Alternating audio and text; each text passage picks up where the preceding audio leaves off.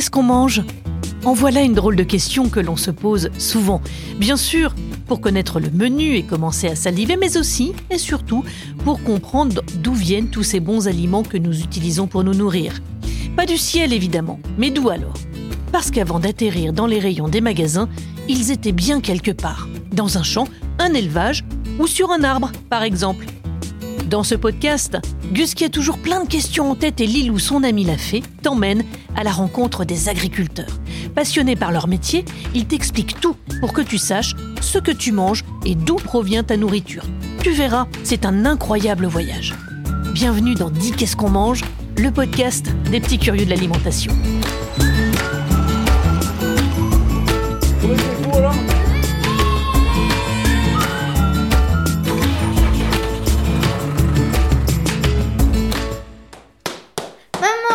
J'ai une faim de loup.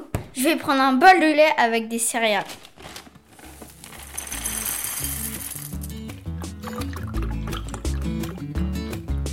Oh zut, juste assez pour un seul bol. Dommage que ça coule pas comme l'eau du robinet. Mais en fait, comment le lait arrive dans une bouteille? Hmm, Je sais à qui je vais pouvoir demander. Lilou, t'es où?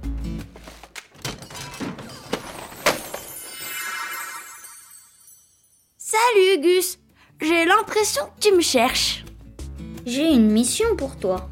Il faudrait que tu partes en expédition pour découvrir comment on fabrique le lait, parce qu'ici il n'y en a plus.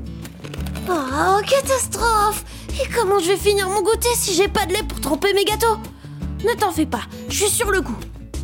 Tiens, prends cet écouteur. Comme ça, tu ne perdras pas une miette de l'expédition. On pourra même continuer à se parler. Allez, c'est parti Je t'emmène à la ferme retrouver nos vaches. Attention, paré pour le décollage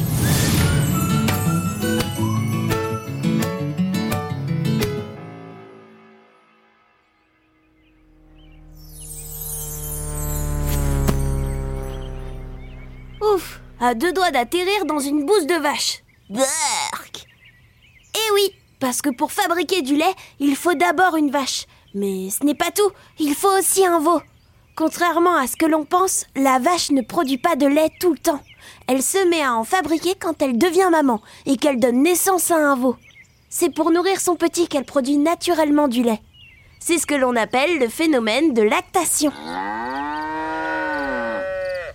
Et si on allait voir ça de plus près? Viens, je t'emmène dans la ferme de Julien Indré, éleveur de vaches laitières dans la commune de Plouzané dans le Finistère. Ah bonjour Lilou, bienvenue dans ma ferme. Je suis agriculteur, j'ai des vaches et ça fait presque 11 ans que je suis là. Oh, qu'ils sont mignons ces petits veaux Ah, tu arrives pile à l'heure. C'est moi qui les nourris tous les matins et tous les soirs. J'ai un seau à tétine et aussi je leur donne des granulés en seau et un peu de paille et du foin. Mais pourquoi c'est toi qui nourris les veaux? Parce qu'après quelques temps, les veaux, on les sépare de leur mère. On les met dans des petites niches, ils sont au chaud. On les nourrit du lait de leur maman et un peu de foin, de paille et de l'eau. La vache, elle produit largement assez pour nourrir le veau et aussi les humains. La vache, elle va produire du lait pendant 10 mois. Par contre, le veau, lui, il n'en boira que pendant 3. C'est le temps qu'il lui faudra pour apprendre à manger d'autres produits. Donc après ces 3 mois, je vais lui apprendre, moi, à lui faire manger de la paille, du foin et de l'herbe et pour finir, du maïs.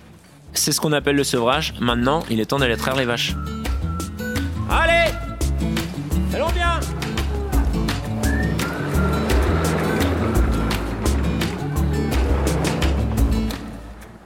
Donc moi j'ai 100 vaches laitières. C'est la race Primolstein. C'est une vache qui fait beaucoup de lait et un lait qui est pas très grand. Tu vois les loups pour la traite, on commence d'abord par les nettoyer. Donc on fait un petit brin de toilette des trayons. On passe un peu de savon sur chaque euh, trayon de la vache au niveau de sa mamelle. Une fois bien nettoyé, on essuie délicatement le trayon et on y applique la griffe de la machine à traire. Pour récupérer le lait, je prends une griffe sur laquelle il y a des manchons trayeurs. Ces manchons trayeurs aspirent et massent la vache, donc le trayon de la vache, et ça récupère le lait. Cela dure à peu près entre 5 et 10 minutes pour récolter tout le lait de la vache. C'est fait deux fois par jour, une fois le matin et une fois le soir.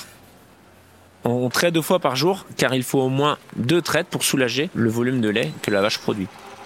Et que fait-on du lait ensuite? Le lait est stocké dans un grand réservoir en inox. On l'appelle le tank à lait. C'est comme un frigo.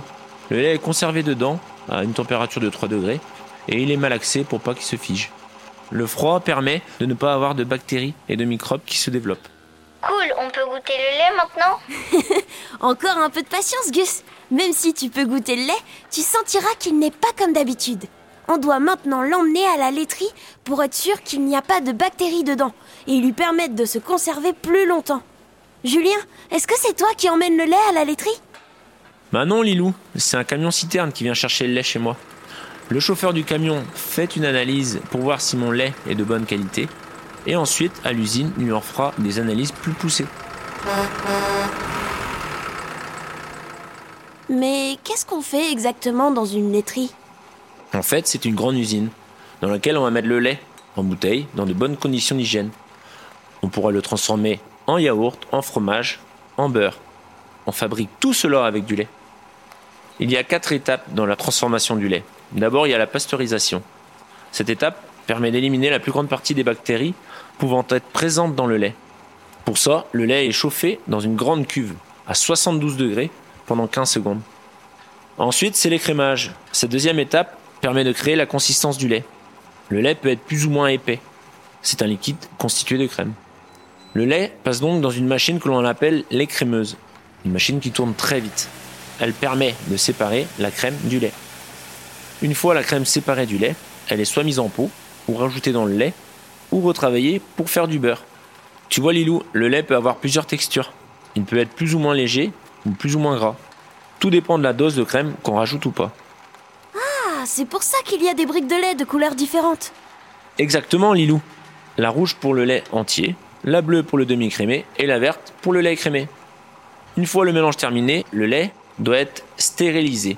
Il est chauffé une dernière fois à haute température jusqu'à 140 degrés pendant 2 secondes. Cela permet de définitivement éliminer tous les microbes. Le lait est ensuite refroidi puis emballé dans les briques ou des bouteilles, à l'abri de la lumière pour être conservé plus longtemps. Il est enfin prêt pour être vendu dans les supermarchés ou les épiceries.